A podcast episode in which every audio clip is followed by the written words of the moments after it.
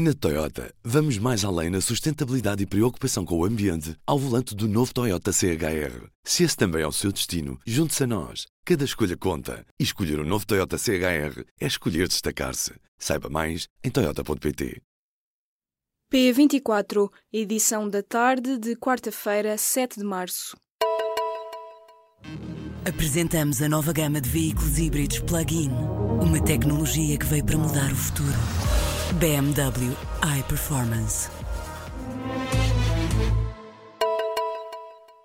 Ministro da Defesa rejeitou nesta quarta-feira que o Governo se tenha atrasado a entregar no Parlamento o relatório sobre as medidas tomadas depois do roubo de material militar em Tancos.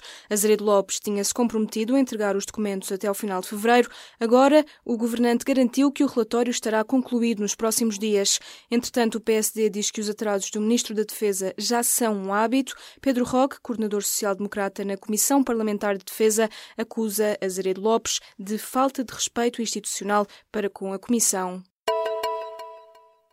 Mais de 7.800 precários receberam luz verde das comissões de avaliação bipartida para entrarem no Estado. Os números foram avançados na tarde desta quarta-feira pelo Ministro das Finanças. Desse número, em mais de 800 casos, já estão reunidas as condições para que os concursos sejam abertos, segundo adiantou Mário Centeno.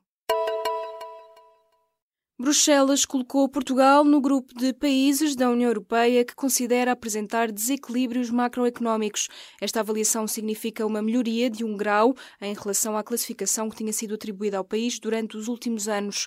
Portugal deixa assim de ser considerado em desequilíbrio económico excessivo e passa a ser considerado em desequilíbrio. Neste grupo estão ao todo oito países, como a França, a Alemanha ou a Irlanda.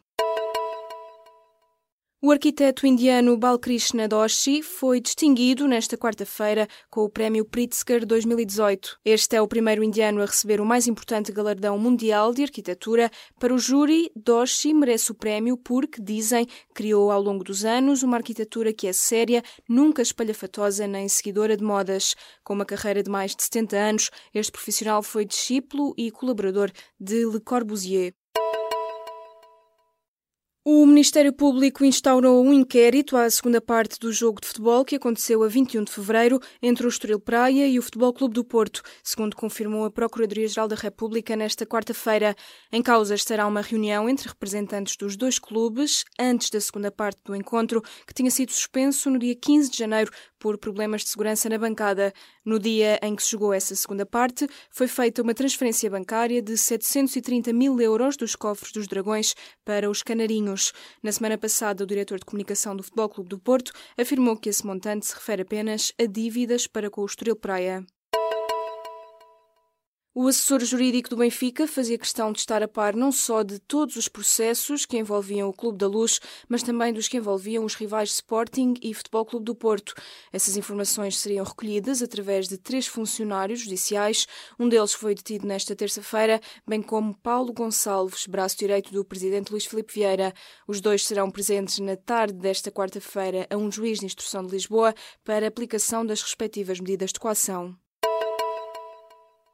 Os médicos recém-especialistas em Medicina Geral e Familiar e da área hospitalar têm cinco dias úteis para se candidatarem aos estabelecimentos do Serviço Nacional de Saúde. Os avisos foram publicados nesta terça-feira em Diário da República. Em causa estão dois concursos. Um deles prevê o recrutamento de pessoal médico para a categoria de assistente das áreas hospitalar e de saúde pública.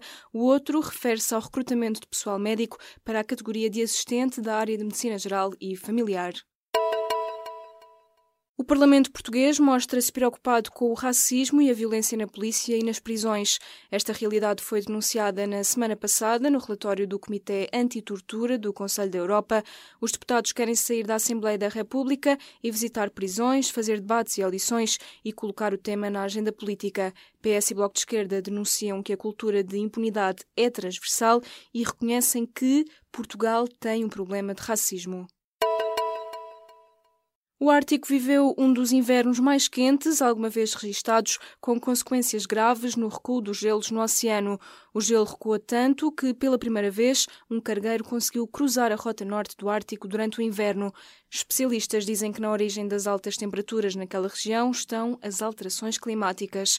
A extensão ocupada pelo gelo no Ártico recuou para cerca de 14 milhões de quilómetros quadrados durante as primeiras três semanas do mês de fevereiro, ou seja, é um milhão de quilómetros quadrados quadrados a menos do que o normal para a época.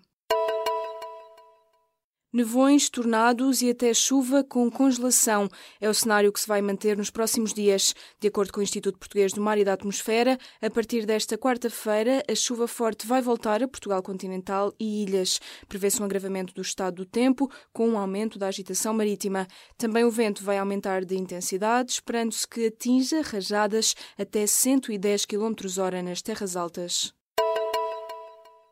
Na Toyota, vamos mais além na sustentabilidade e preocupação com o ambiente ao volante do novo Toyota CHR. Se esse também é o seu destino, junte-se a nós. Cada escolha conta. E escolher o um novo Toyota CHR é escolher destacar-se. Saiba mais em Toyota.pt.